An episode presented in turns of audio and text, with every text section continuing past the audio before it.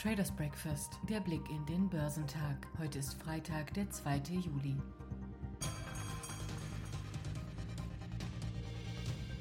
Die Aktien im asiatisch-pazifischen Raum waren im Freitagshandel gemischt da die Anleger auf den mit Spannung erwarteten US-Arbeitsmarktbericht warten, der später veröffentlicht wird. Festlandchinesische Aktien gehörten zu den größten Verlierern in der Region. Der Shanghai Composite fiel um 1,6 Prozent, während der Shenzhen Component um 1,85 Prozent fiel. Der Hang Seng Index in Hongkong fiel um 1,6 Prozent. Anderswo stieg der japanische Nikkei um 0,23 Prozent, der Topix Index legte um 0,7 Prozent zu. Der südkoreanische Kospi kletterte um 0,1 Prozent.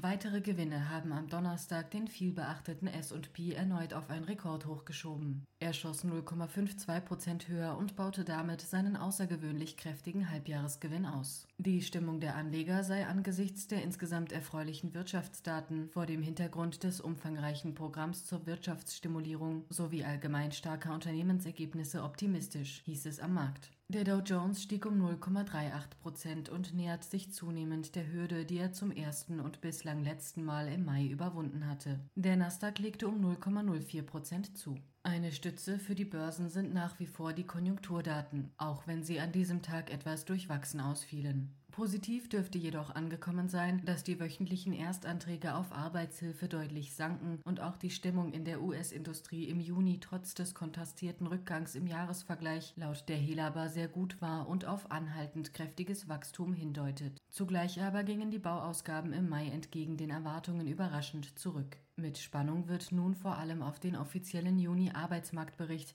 am Freitag gewartet, der eine wichtige Rolle für die Geldpolitik der US-Notenbank spielt. Unter den Einzelwerten sackten im Dow die Aktien von Walgreens als Schlusslicht um 7,4 Prozent ab. Ähnlich erging es den Papieren von Micron. Sie sackten an der Nasdaq trotz besser als erwarteter Zahlen zum dritten Geschäftsquartal und einem aktualisierten Ausblick um 5,7 Prozent ab. CureVac büßten nach enttäuschenden Daten zum Corona-Impfstoff des Tübinger Unternehmens 7,7 Prozent ein. Laut den Ergebnissen der finalen Analyse zeigt das Vakzin von CureVac eine Wirksamkeit von 48 Prozent gegen eine Covid-19-Erkrankung über alle Altersgruppen hinweg. Im Blick stand zudem der Börsenneuling Didi, dessen Aktien nun um 16 Prozent stiegen. Uber legten um 0,9 Prozent zu und die Anteile des kleineren Konkurrenten Lyft gewannen 2,3 Prozent.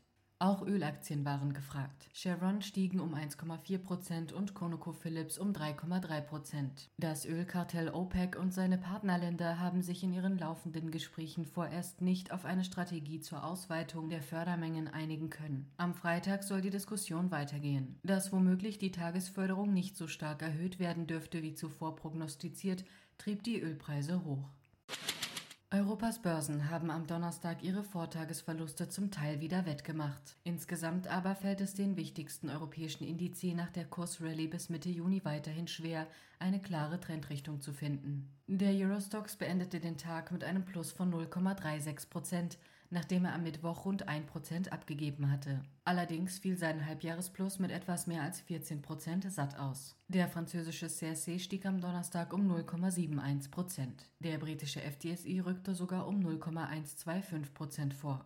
Die einzige Branche mit Verlusten war die Technologiebranche, die um 0,7 Prozent nachgab. Besonders gefragt indes war der Öl- und Gassektor, der um 2,1 Prozent zulegte. Total Energies und Eni legten um etwas mehr als 1,5 Prozent zu, Shell zogen um knapp 3 Prozent an. Flutter waren allerdings Spitzenwert im Eurostox mit 3,0 Prozent. In London gewannen Papiere von GlaxoSmithKline 1,3 Prozent. Der deutsche Aktienmarkt ist am Donnerstag robust in den Juli gestartet. Der DAX legte nach schwankendem Verlauf am Ende 0,47 Prozent zu. Dies war zwar deutlich weniger als im früh erreichten Tageshoch, einen kurzzeitigen Fall ins Minus konnte er aber auch wieder wettmachen. Die Infineon-Aktien gehörten im DAX ganz klar zu den Verlierern.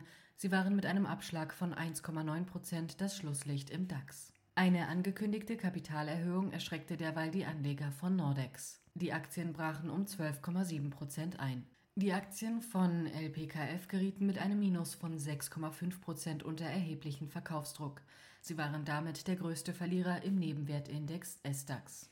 Abseits der großen deutschen Indize quittierten Anleger die endgültigen Studiendaten zum Corona-Impfstoffkandidaten von CureVac mit einem erneuten Kursrutsch. Einen frühen Einbruch im Tradegate-Handel um fast ein Fünftel konnten die Anteile zuletzt auf etwa 9% reduzieren. Der Euro fiel am Donnerstag erst auf ein Dreimonatstief, zeigte sich dann aber wieder davon erholt. Zuletzt wurden 1,1859 Dollar für die Gemeinschaftswährung gezahlt. Die Europäische Zentralbank hatte den Referenzkurs zwischenzeitlich unverändert zu Mittwoch auf 1,1884 Dollar festgesetzt. Der Dollar kostete damit 0,8415 Euro.